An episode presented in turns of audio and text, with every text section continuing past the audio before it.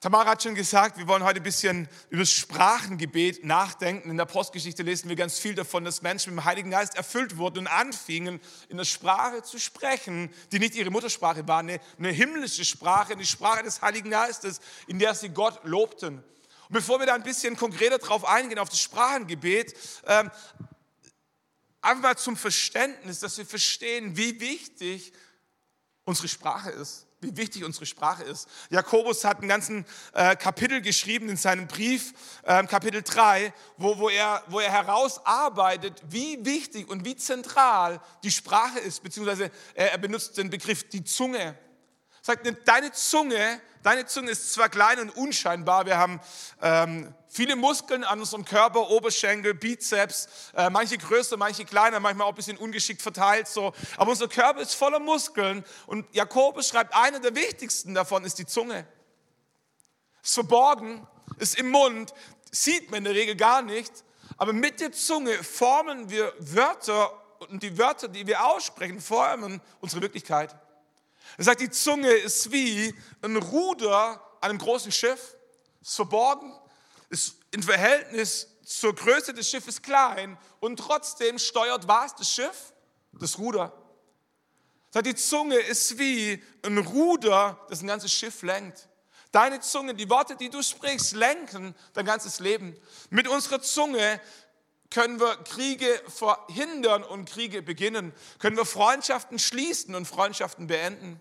Können wir Menschen ermutigen und können wir Menschen enttäuschen? Mit unserer Zunge beeinflussen wir, wie wir von unserer Umwelt wahrgenommen werden. Jakobus schreibt, mit unserer Zunge ist wie mit einem Feuer, das einen ganzen Waldbrand entzünden kann. Ganz klein, ganz unscheinbar, aber mit dramatischen Auswirkungen, wenn es außer Kontrolle gerät.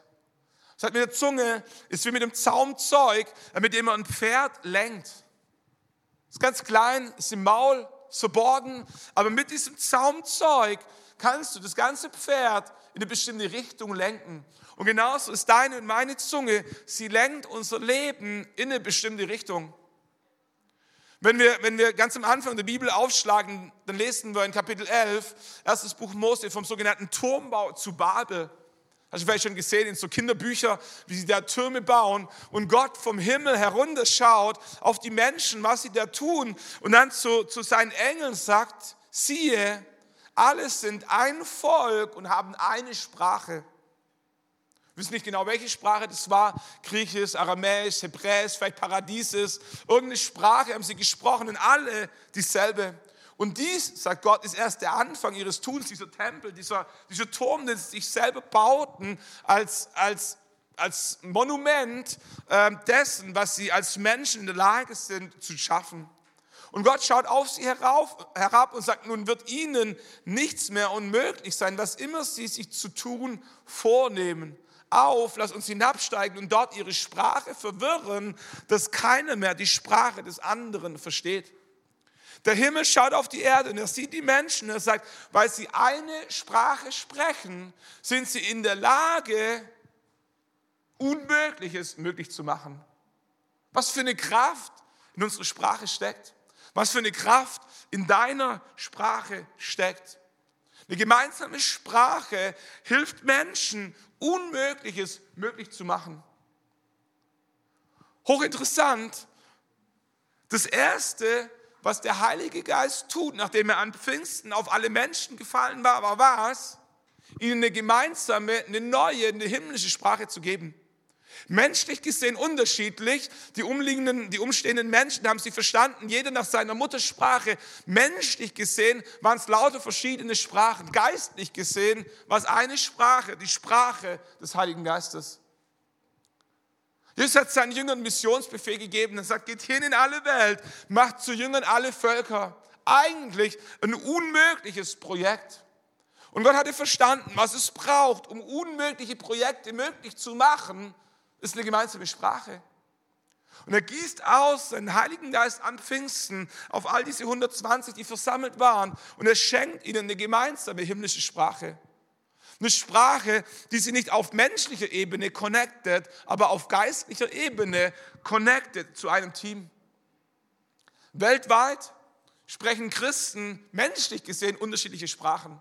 Chinesisch, Swahili, Spanisch, Italienisch, Polnisch. Und dann gibt es eine himmlische Sprache, die der Heilige Geist den Menschen, die den Glauben gegeben hat. Und in dieser Sprache sind wir alle eins. Wenn wir anfangen, in Sprachen zu singen, in der Sprache, die der Heilige Geist uns gegeben hat, zu singen und zu beten, dann, dann verbindet sich etwas, nicht menschlich gesehen, sondern geistlich gesehen. Und Dinge werden möglich, die sonst nicht möglich wären. Ich möchte Mut machen, auf eine Entdeckungsreise zu gehen, wenn du es noch nicht entdeckt oder ergriffen hast, und das Sprachengebet für dich zu, zu entdecken, zu erkunden, auszuprobieren, dich erfüllen zu lassen, da steckt ein Geheimnis dahinter. Es wird dich verbinden mit anderen Menschen, in erster Linie mit Gott, aber auch mit anderen Menschen. Es wird eine Schlagkraft geben. Ich glaube auch als Kirche, dass es gut ist, als Kirche immer wieder gemeinsam Gott in der Sprache anzubeten, die der Heilige Geist uns gegeben hat. Es ist gut auf Deutsch zu singen, es ist gut auf Englisch zu singen, aber es ist auch gut in der Sprache zu singen und zu beten, die der Heilige Geist uns geschenkt hat.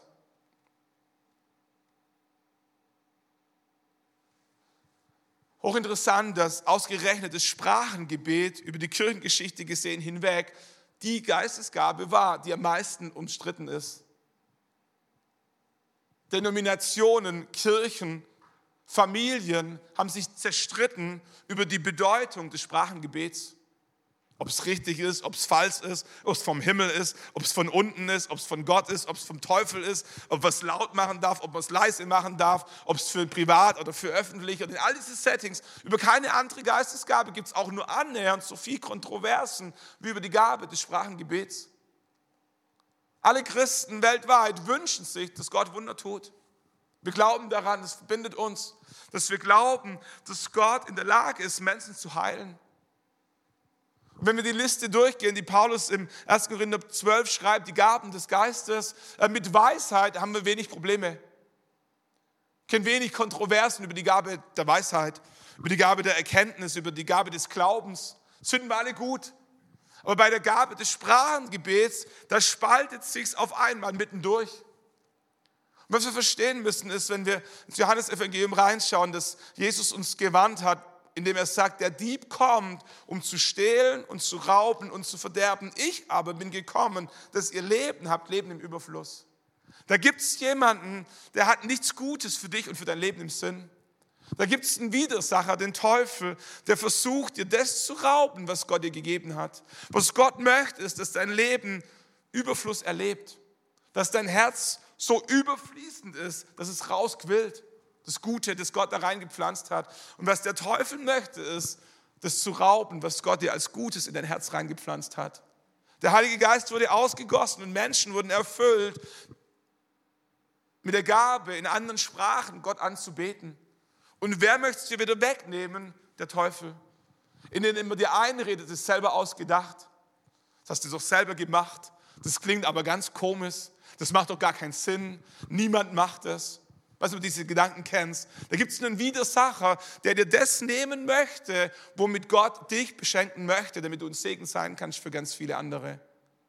Die Kraft der Sprache, die Kraft der Zunge ist so, so zentral, so zentral. Und Gott hat seinen Heiligen Geist ausgegossen, hat uns eine Sprache geschenkt oder möchte uns eine Sprache schenken, in der wir Gott anbeten können, in der wir noch nie gesündigt haben. Was haben wir auf Deutsch oder auf Italienisch oder wo immer du herkommst? Und was haben wir schon alles für, für Nonsens gesprochen? Und am Samstag fluchen wir noch und am Sonntag mit derselben Zunge, mit derselben Sprache ehren wir auf einmal Gott.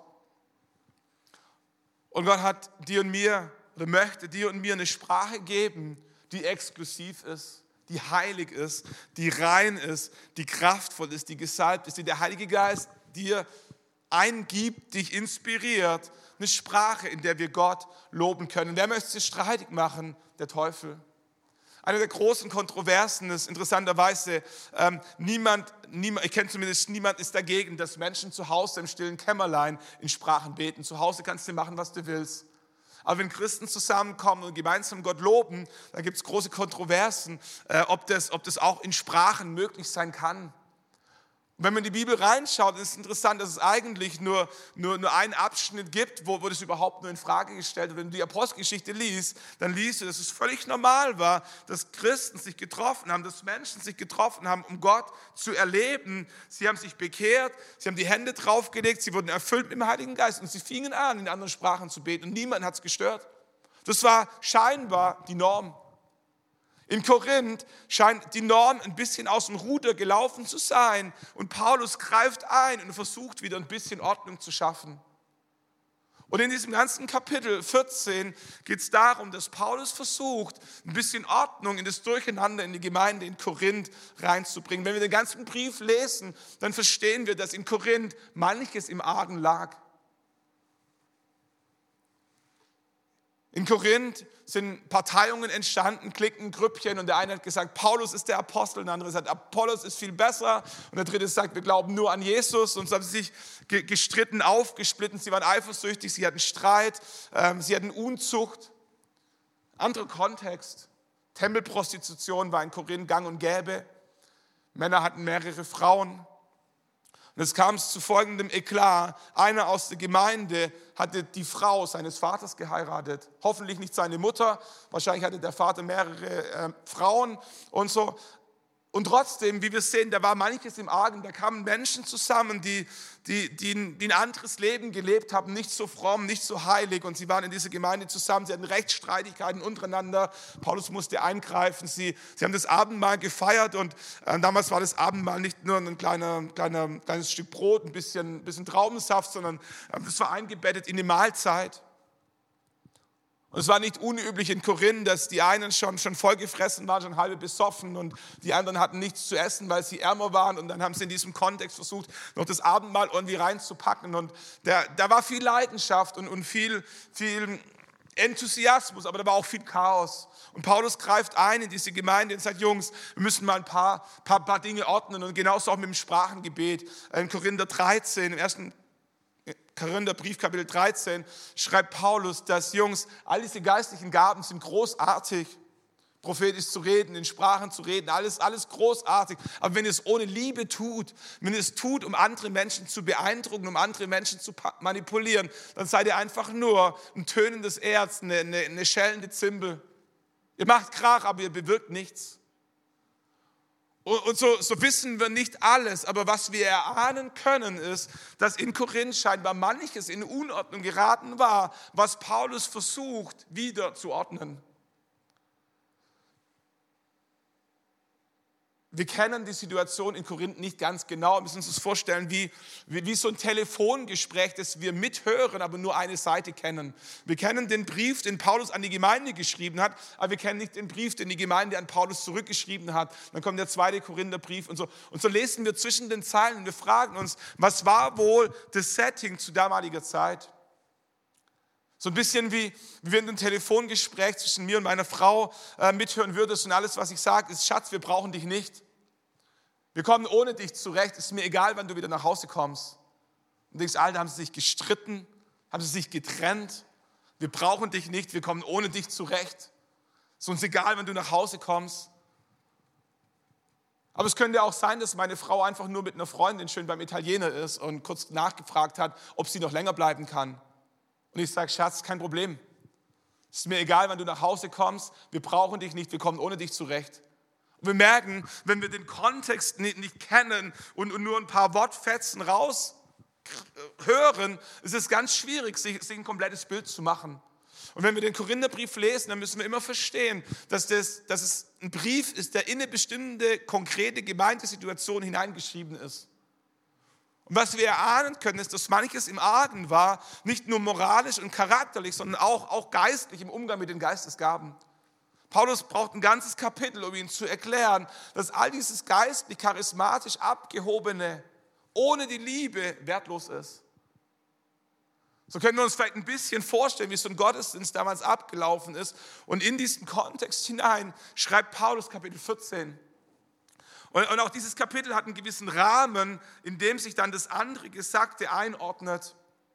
Kapitel 14, ich überspringe ein paar Verse, aber ganz am Anfang, Vers 5, schreibt Paulus, ich möchte aber, dass ihr alle in Sprachen redet, mehr aber noch, dass ihr weissagt. Das ist, so, das ist so die eine Seite von dem Rahmen. Paulus sagt, was ich mir wünsche, ist, ich wünsche mir, dass ihr in Sprachen redet. Ich bin da nicht dagegen. Im Gegenteil, ich wünschte, dass ihr alle in Sprachen redet. Noch mehr wünsche ich mir, dass ihr auch weissagt. Erklärt dann nachher warum. Weil wer in Sprachen redet, der erbaut sich selber. Wer prophetisch redet, der erbaut die anderen. Aber es ist nicht ein Entweder-Oder, sondern sowohl als auch. Paulus sagt, ich wünsche mir, ich wünsche mir, dass ihr alle, nur dass ihr mich nicht, mich nicht falsch versteht, bei all dem, was jetzt danach noch kommt. Meine Grundposition ist, ich wünsche mir, dass ihr alle in Sprachen redet. Mehr noch, auch, sowohl als auch, dass ihr prophetisch redet. Und am Ende, Vers 38, fasst Paulus nochmal zusammen und sagt, Jungs, nur, dass wir uns nicht falsch verstehen, was ich euch eigentlich sagen wollte, ist folgendes. Daher, Brüder, eifert danach zu Weissagen strebt danach zu weissagen, hindert das Reden in Sprachen aber nicht. Alles aber geschehe anständig und in Ordnung. Das ist der Rahmen, den Paulus baut. Er sagt, ich wünsche mir, dass ihr alle in Sprachen redet, mehr noch, dass ihr weissagt. Strebt danach zu weissagen, hindert das Sprachengebet nicht. Alles aber geschehe anständig und in Ordnung. Wenn du, wenn du schon mal in einem Orchester warst, irgendwo in Hamburg in der Philharmonie oder irgendwo in Stuttgart in der Oper, und da sitzen, weiß nicht wie viel, 50, 60 Musiker auf der Bühne. Und auf den ersten Blick spielen die alle durcheinander. Da wartet keiner auf den anderen. Der eine haut auf seine Pauke, die andere Kontrabass, Zugposaune und so. Je, je, auf den ersten Blick denkst du, da macht doch jeder, was er will. Aber beim zweiten Hinhören merkst du, nein, die spielen anständig und in Ordnung. Das ist eine Sinfonie, in Harmonie. Die haben dieselbe Tonart, die haben denselben Takt. Das ist ein Gebilde, da macht nicht jeder, was er will, sondern die machen gemeinsam was Großes. Und dieses Musikstück, das daraus entsteht, wäre nicht möglich, wenn jeder nur einzeln nacheinander Würdest du zehn Minuten die Pauke hören? Bum, bum, bum. Dann würdest du zehn Minuten der Kontrabass kommen. Und am Ende hätte jeder gezeigt, was er kann. Aber es wäre es wär keine Harmonie, es wäre keine Sinfonie, es wäre keine Oper. Es wäre es wär nicht das, was Mozart, Bach oder wer auch immer geschrieben hat. Ähnliches Bild im Sport. Wenn du ein Basketballspiel anschaust, und du hast keine Ahnung von dem, was da passiert, dann siehst du fünf Jungs auf der einen Seite, fünf Jungs auf der anderen Seite äh, und die wuseln da ordentlich übers Feld, so wie, wie eine F-Jugend. Alle da, wo der Ball, alle da, wo der Ball ist. Aber wer, wer sich in Basketball ein bisschen auskennt, der weiß, da gibt es einen Spielmacher. Der Spielmacher bekommt den Ball und dann geht es rüber zum gegnerischen Korb und dann wird ein Angriffsspielzug angesagt. Eins, zwei, drei und eine Faust so. Als Außenstehender verstehst du nur Bahnhof. Aber auf einmal fangen die Spieler an, ihre Spielzüge zu laufen, wie sie sich im Training eingeübt haben. Für dich als Zuschauer im ersten Moment denkst du, die rennen alle wild durcheinander, da macht jeder, was er will. Und der Trainer steht draußen und weiß, jeder läuft genau auf die Position, wo er hinlaufen soll. Was nach außen wie Chaos aussieht, ist auf den zweiten Blick komplette Ordnung. Wenn du in den Bienenvolk reinschaust, ist ein Gewusel ohne Ende. Die laufen übereinander, untereinander, fast schon durcheinander. Aber der Experte kann dir erklären, welche Biene welche Rolle hat. Und wenn es nach außen wie Chaos aussieht, ist kein Chaos, sondern ist eine, eine Symphonie, ein Zusammenspiel mehrerer Bienen, die alle gemeinsam dasselbe Ziel haben. Früher in der Grundschule war mein Horror, weil ich nicht gut im Singen bin. Ähm, kennen das, wenn, wenn die Lehrerin die Klasse aufgeteilt hat, wir singen jetzt einen Kanon. Ihr, ihr drei hier vorne und ihr drei hier vorne. In der zweiten Zeile, ich wusste, ich habe mit dem lautesten mitgesungen. Irgendwo mich dran gehängt, ich wusste nie, wo ich bin. Und irgendwie haben wir alle durcheinander gesungen, und irgendwie haben wir trotzdem alle dasselbe Lied gesungen. Du musst nur die Harmonie verstehen. Und ich glaube, dass das es ist, was Paulus meint. Paulus schreibt, Korintherbrief, Kapitel 14, Vers 28, wenn kein Ausleger da ist, so schweige der, der in Sprachen betet, in der Gemeinde, rede aber für sich und für Gott. Wiederum der Kontext ist, Paulus sagt, ich wünschte, dass alle von euch in Sprachen reden und gleichzeitig wünsche ich mir, dass ihr das Sprachengebet nicht hindert, alles aber geschehe anständig und in Ordnung. Ich glaube, bei dieser Aussage, wo Paulus sagt, wenn kein Ausleger da ist, so schweige er in der Gemeinde, rede aber für sich und für Gott, ist nicht gemeint, dass du die Klappe halten sollst. Ich glaube, wir müssen diesen Vers lesen, nicht im Sinne von laut und stumm, sondern im Sinne von öffentlich und nicht öffentlich. Sprachenrede macht, sagt Paulus, macht dann Sinn öffentlich, wenn jemand da ist, der es auslegen kann. Wenn, wenn wir einen englischen Prediger einladen ins Gospelhaus, dann gucken wir in aller Regel, dass wir einen Übersetzer haben. Weil wir verstanden haben, es macht keinen Sinn, den besten englischen Prediger von Australien einzuladen, wenn ihn niemand versteht. Und deswegen gucken wir, dass wir einen Übersetzer haben. Wenn wir einen deutschen Prediger haben, brauchen wir keine Übersetzung, weil wir eine deutsche Gemeinde sind. Dann übersetzen wir vielleicht für ein paar Einzelne. Und Paulus sagt, wenn, wenn kein Ausleger da ist, dann macht es keinen Sinn, öffentlich in Sprachen zu beten, weil, weil niemand, niemand versteht, was du sagst. Dann bleib lieber sitzen und rede für dich und für Gott. Was nicht zwingend heißt, sei stumm. Wenn, wenn wir vorhin, wir, ihr wart mit dabei, in unserer Worship-Zeit, wir haben, wir haben drei Lieder gesungen und wir hatten eine Zeit, wo wir, das ist ein Open Worship, wo, wo, wo, wo kein bestimmter Text vorgegeben war, den wir jetzt alle gemeinsam singen, sondern du betest für dich an deinem Platz. Er redet für sich und für Gott. Und wir haben 100 Leute im Raum, alle gleichzeitig gebetet und eigentlich war es ein Durcheinander und trotzdem war es harmonisch, weil, wir, weil es in der Ordnung passierte. Es hat niemanden gestört. Es war eine begrenzte Zeit, ähm, alle wussten, was passiert. Und der eine hat auf Deutsch gebetet, ähm, manche auf Schwäbisch, weil sie kein Deutsch können, ähm, Italienisch, Griechisch, Polnisch. Und es hat uns nicht gestört. Du hast nicht verstanden, was ich bete, ich habe nicht verstanden, was du betest, aber es war für alle in Ordnung. Komisch wäre gewesen, wenn einer nach vorne gekommen wäre und hätte da jetzt auf fünf Minuten Italienisch gebetet und keiner hätte es verstanden. Er hat gesagt, gutes Gebet, Bruder, aber das nächste Mal bitte auf Deutsch. Das ist das, was Paulus hier meint.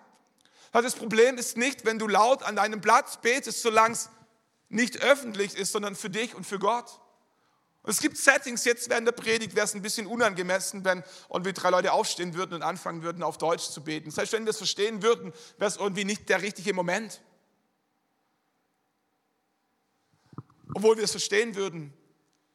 Nachher, wenn wir nochmal gemeinsam in Worship reingehen, kannst du auf deinem Platz laut 80 Dezibel Vollgas geben. Kannst du tun auf Chinesisch, kannst du tun auf Englisch, kannst du tun auf Deutsch, kannst du tun in der Sprache, die der Heilige Geist dir gibt und es wird niemand stören. Warum? Weil wir alle beten, weil wir alle singen. Und auf einmal merken wir, das hat gar nicht so viel mit laut, laut und mit stumm zu tun, sondern mit öffentlich oder nicht öffentlich, ob es angemessen ist oder nicht. Kannst während dem Worship, während alle auf Deutsch singen, in der Sprache singen, die Gott dir gegeben hat, in der Sprache des Heiligen Geistes, so laut du möchtest. Und es wird niemand stören, es wird in völliger Ordnung passieren und es ist völlig okay. So lesen wir als Gospelhaus diese Schriftstelle. In diesem Kontext, den Paulus gibt. Vers 22 sagt Paulus, daher sind die Sprachen, das Sprachengebet ein Zeichen nicht für die Glaubenden, sondern für die Ungläubigen, die dies nicht verstehen. Die Weissagung aber nicht für die Ungläubigen, sondern für die Gläubigen. Das heißt, das Sprachengebet, wenn, wenn, wenn du kommst zum Gospelhaus als Gast, bist du heute gekommen und denkst dir, Alter, was machen die hier? Ich verstehe gar nichts. Das ist nicht Italienisch, das ist nicht Englisch, das ist nicht Französisch, das ist nicht Deutsch, das ist nicht Latein. Die singen hier in der Sprache. Ich habe keine Ahnung, was. Es ist nicht unordentlich. Ähm, die Menschen sind, sind alle, alle im Rahmen und trotzdem verstehe ich nichts. Und Paulus sagt, das ist ein Zeichen. Das ist ein Zeichen. An Pfingsten wurde der Heilige Geist ausgegossen auf alles Fleisch und sie fingen an, in der Sprache des Heiligen Geistes zu singen. Und es war ein Zeichen für alle drumherum. Auf einmal sind alle zusammengelaufen und dachten, was ist denn hier los? Wäre nicht passiert, wenn sie alle auf Hebräisch gesungen hätten. Dann gesagt, cooler Chor, nicht mein Musikstil, äh, morgen wieder. Aber weil sie alle in der Sprache gesungen haben, die sie im ersten Moment nicht erkannt hatten, war es ein Zeichen. Wisst ihr, ein Zeichen muss immer auffallen, sonst ist es kein Zeichen. Wenn du jemandem ein Zeichen geben willst in der Stadt, dann musst du irgendwie gucken, dass der auffällt, sonst sieht er dich nicht. Im Markus-Evangelium sagt Jesus seinen Jüngern, diese Zeichen aber werden denen folgen, die glauben. In meinem Namen werden sie Dämonen austreiben und sie werden in neuen Sprachen reden. Das sind Zeichen für Menschen, die nicht an Gott glauben, die zum Gottesdienst kommen und denken, Alter, was geht hier ab? Es fällt auf. Und weil es auffällt, wirft es Fragen auf. Und weil es Fragen aufwirft, kommst du in eine Lage, wo du eine Antwort geben kannst. Menschen sagen, Alter, du siehst gut aus, du bist deutsch, aber das, was da vorher abging, das habe ich nicht verstanden. Kannst du mir das kurz erklären? Das ist kein Problem, herzlich willkommen im Gospelhaus. Ähm, an Pfingsten hat Gott den Heiligen Geist ausgegossen, Menschen erfüllt, in der Sprache ihn anzubeten, die sie nicht gelernt haben, eine himmlische Sprache. Das, was du vorher gehört hast, war die Sprache, mit der ich mit Gott kommuniziere. Es ist eine Sprache, die Gott versteht und die ihn ehrt. Sprachengebet ehrt Gott. In der Apostelgeschichte Kapitel 2 lesen wir, wie die umliegenden Menschen sprachen. Wir alle hörten sie in unseren Sprachen von den großen Taten Gottes reden. Das ist, was sie taten. In der Sprache, die sie nicht gelernt haben, fingen sie an, die großen Taten Gottes zu feiern. Wenn ich in Sprachen bete, weiß ich nicht, was es genau ist, was da rauskommt. Aber was ich weiß, ist, dass es eine Sprache ist, die Gott verherrlicht. Das Zweite, was wir über das Sprachengebet verstehen müssen, das Sprachengebet ist Kommunikation mit Gott in erster Linie. Es ist eine Kommunikation nicht zu Menschen, sondern zu Gott. Wer in Sprachen betet, schreibt Paulus, redet nicht zu Menschen, sondern zu Gott. Denn niemand versteht es im Geist, aber redet er Geheimnisse ich weiß nicht, ob du das kennst. Du kommst in den Gottesdienst und dein Herz ist voll. Voller Dank, voller Lob oder voller Sorge und voller, voller Not. Und du sitzt im Gottesdienst und sagst, ich würde so gerne beten für meine Ehe, für meine Kinder, für meine Gesundheit. Aber es willst du vielleicht nicht, dass alle um dich herum wissen, dass du eine Blasenentzündung hast. Oder die Prostata-Marker irgendwie oder Hämorrhoiden. Es gibt, ja, es gibt ja die verrücktesten Dinge, die du haben kannst. Äh, und nicht, nicht alles willst du unbedingt im Gottesdienst so, Jesus, und ich bete, dass du meine Hämorrhoiden und all diese Geschichten, das, das brauchst du nicht, das brauchst du, brauchen, brauchen wir auch nicht. Brauchen wir auch nicht. Und trotzdem willst du beten, warum? Weil es eine Not ist. Wie cool ist es, wenn du in Gottesdienst kommen kannst und wir in Worship gehen und es steht dir völlig frei, auf Deutsch, Englisch, Italienisch oder in der Sprache des Heiligen Geistes zu beten. Und du weißt, in dem Moment, wo du anfängst, in Sprachen zu beten, taust du mit Gott Geheimnisse aus und er versteht's. Er kennt, er kennt dein tiefstes Herz. Er weiß, wie sehr du dir einen Partner wünschst. Er weiß, wie schlecht du heute Nacht geschlafen hast. Er weiß, wie sehr du einen neuen Job brauchst. Er weiß, wie groß deine Prüfungsangst ist. Er kennt deine Panikattacken. Und du kannst mit Gott kommunizieren, ohne dass der nebendran gleich einen Psychiater anruft. Wie großartig ist das? Wie großartig ist das? Und das Coole ist, Gott versteht's. Gott versteht's. Dein Verstand kommt da irgendwie nicht mit. Dein Verstand ist ausgeschaltet. Manchmal ist auch gut. Manchmal ist auch gut, weil unser Geist manchmal mehr Glaube hat wie unser Verstand. Kennt ihr das, wenn wir im Verstand beten? Jesus, wenn du möchtest. Aber wenn nicht, ist auch nicht schlimm. Manchmal ist unser Geist glaubensvoller wie unser Verstand. Und manchmal ist es gut beim Beten, unseren Verstand. Paulus sagt, ich mache beides. Ich, ich, bete im Geist und ich bete im Verstand. Ich singe im Geist und ich singe im Verstand. Es ist beides gut, beides angemessen, zur rechten Zeit, am rechten Platz. Aber manchmal ist es gut, in Sprachen zu singen und zu wissen, Gott versteht's. So ein bisschen, vielleicht erinnert euch noch, wo die Kinder klein waren und die Kinder anfangen zu lernen. Und du hast Besuch am Tisch und deine Kinder erzählen irgendwelche Stories vom Pferd. Und der Besuch kriegt große Augen, denn ich habe keine Ahnung, wovon er spricht. Und als Mama sitzt du nebendran und du weißt ganz genau, was er erzählt hat. Du hast verstanden. Bei uns war es unan. Die Geschwisterchen haben besser verstanden wie wir, weil die mehr Zeit miteinander verbracht hatten. Die sagten, Mama, der hat doch gesagt, er will noch eine Banane. Sag ich, sorry, ich nicht verstanden. So, Gott, Gott versteht, Gott versteht deine himmlische Sprache. Auch wenn dein Verstand unbeteiligt ist, auch wenn der Nebenmann denkt, habe ich noch nie gehört. Aber Gott versteht's, Gott versteht's und Gott freut sich. Wenn Kinder reden, wie süß ist das? Wenn Kinder anfangen, sprechen zu lernen und die erzählen dir Geschichten und du denkst dir großartig, ich spüre deine Leidenschaft. Ich habe keine Ahnung, was passiert ist. Und Gott, Gott sieht dein Herz und Gott freut sich darüber und Gott versteht, was wir, was wir, was wir beten. Sprachengebet ist Kommunikation mit Gott. Sprachengebet, schreibt Paulus, erbaut uns selbst. Prophetisches Reden ist für den anderen, ihn zu ermutigen, ihn zu erbauen. Sprachengebet ist für uns selber. Das ist die einzige Sprache, die für dich ist. Und das heißt nicht, dass sie wertlos ist, sondern, sondern dass, ich glaube, dass es der Grundstock ist. Wie willst du jemand anders dienen, wenn du selber schwach bist? Wenn du selber nichts zu geben hast, was willst du weitergeben?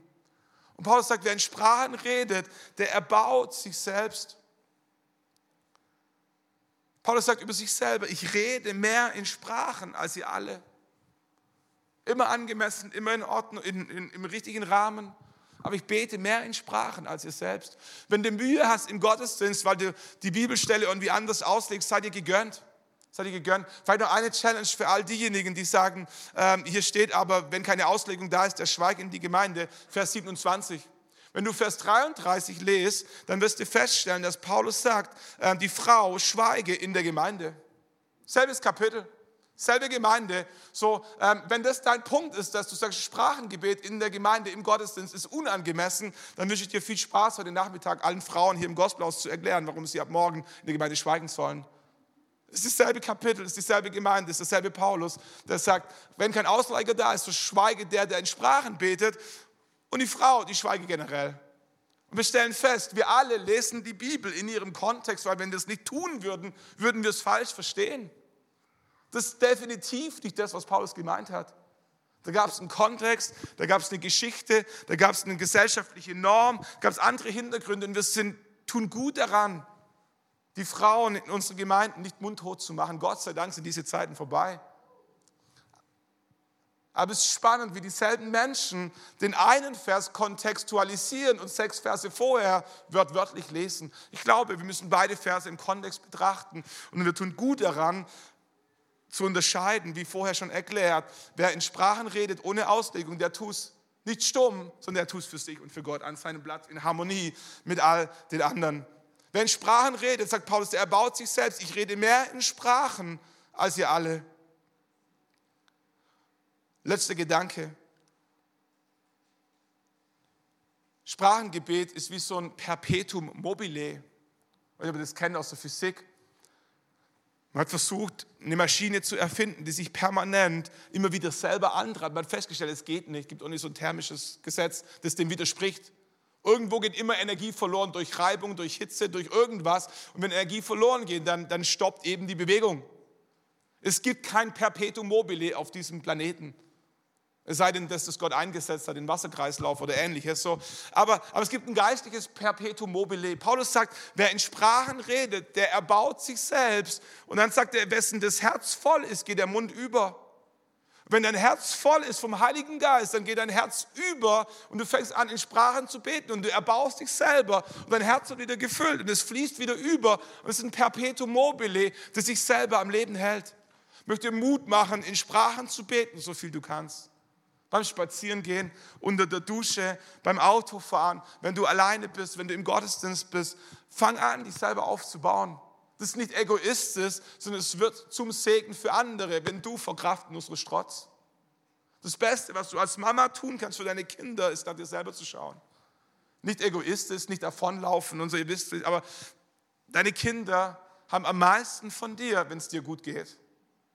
Und wenn du Menschen geistig dienen kannst, dann ist dein erster Job, nach deiner eigenen geistlichen Verfassung zu schauen. Und Paulus sagt, was ich tue dafür ist, ich bete mehr in Sprachen als ihr alle. Für deinen Körper kannst du ins Fitnessstudio gehen, für deine Seele kannst du, weiß ich jetzt auch nicht, eine Netflix-Serie reinziehen oder Schokolade essen. Und für deinen Geist bete in Sprachen, so viel du kannst. Denn Sprachengebet ist Teil deiner Waffenrüstung. Wer sich in der Bibel ein bisschen auskennt, in Epheserbrief Kapitel 6, ähm, Ben dann, darf dann schon mal nach vorne kommen, wir singen gleich nochmal. In Epheserbrief Kapitel 6 schreibt Paulus von der Waffenrüstung, von, von dem Helm des Heils, von dem Brustpanzer der Gerechtigkeit, von dem Schild des Glaubens, von dem Schwert Gottes, das, Wort Gottes. Und dann hören wir meistens auf und sagen, das ist die Waffenrüstung Gottes. Epheserbrief Kapitel 6, Vers 13 bis 17. Aber interessant ist, wenn du noch einen Vers weiter liest, dann, dann heißt es, mit allem Gebet und Flehen betet zu jeder Zeit im Geist, im Pneuma, im Heiligen Geist. In Sprachen zu beten, zu beten im Heiligen Geist ist genauso Teil deiner Waffenrüstung wie der Helm des Heils und das Schild des Glaubens und der Brustpanzer der Gerechtigkeit und das Schwert des Wortes Gottes. In Sprachen zu beten baut dich auf und ist ein Teil deiner Waffenrüstung. Es tut dir gut würde ich einladen, nochmal mit uns aufzustehen. Wir werden Mit am Donnerstag beim Dynamis-Abend nochmal ausführlicher über die Erfüllung mit dem Heiligen Geist, über die Geistestaufe lehren und dann auch Hände auflegen und beten. Aber ich möchte dir Mut machen, wenn du heute Morgen da bist, mit uns gemeinsam in Sprachen zu singen. Nicht durcheinander, nicht chaotisch, aber in Harmonie, wie ein Orchester, wie die Basketballmannschaft. Jeder an seinem Platz in der angemessenen Lautstärke. Wer möchte, darf in Deutsch singen. Wer möchte, darf in Italienisch singen, in Englisch singen. Und wer möchte, lade ich dich ein, in der Sprache zu singen, die der Heilige Geist dir gibt. Vielleicht hast du es noch nie gemacht. Aber möchte dir Mut machen, mal deinen Verstand nicht auszuschalten, aber im Geist zu wandeln. Wir glauben, dass Gott übernatürlich ist. Wer glaubt, dass Jesus der Sohn Gottes ist und dass Jesus Mensch wurde, gestorben ist und von den Toten auferstanden ist, der muss glauben, dass Gott übernatürlich ist. Wenn du glauben kannst, dass Gott in der Lage war, seinen Sohn Jesus Christus von den Toten aufzuerwecken, dann möchte ich dir Mut machen, auch zu glauben, dass Gott in der Lage ist, den Heiligen Geist auszugießen auf Männer und auf Frauen und ihnen eine Sprache zu geben, die inspiriert ist vom Heiligen Geist. Die du nicht mit deinem Verstand lernst, sondern die du mit deinem Glauben empfängst, in deinem Geist und die du im Glauben aussprichst. Ich würde dich einladen, wenn wir den Song singen und du merkst, da formen sich Silben in deinem Kopf, die nicht nach Deutsch klingen, nicht nach Englisch klingen, es im Glauben auszusprechen, dem Heiligen Geist eine Chance zu geben, deinen Mund zu öffnen. Beim Eingangs gehört, die Zunge hat so viel Kraft, die Richtung deines Lebens zu bestimmen. Ich möchte einladen und möchte Mut machen, deiner Zunge zu erlauben, auf den Heiligen Geist zu hören dem Heiligen Geist zu folgen, Silben zu formen, die dein Verstand nicht versteht, aber sie im Glauben auszusprechen als Gebet an Gott. Und zu glauben, dass es dich auferbaut, dass es im Übernatürlichen etwas in Bewegung setzt, dass es dich verbindet mit anderen Christen, die auch erfüllt sind mit dem Heiligen Geist. Dass wir mit einer Sprache, mit einer himmlischen Sprache des Heiligen Geistes Dinge bewegen können, die wir nicht können, wenn wir keine gemeinsame Sprache haben. Ich möchte Sie einladen, mit uns gemeinsam zu singen. Danke, Jesus. Wäre nicht, dass der König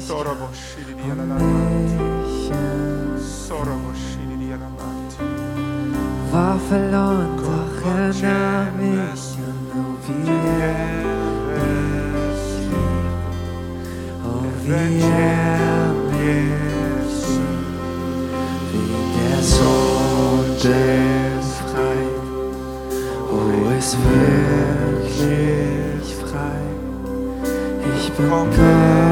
Gottes Kind, ja sein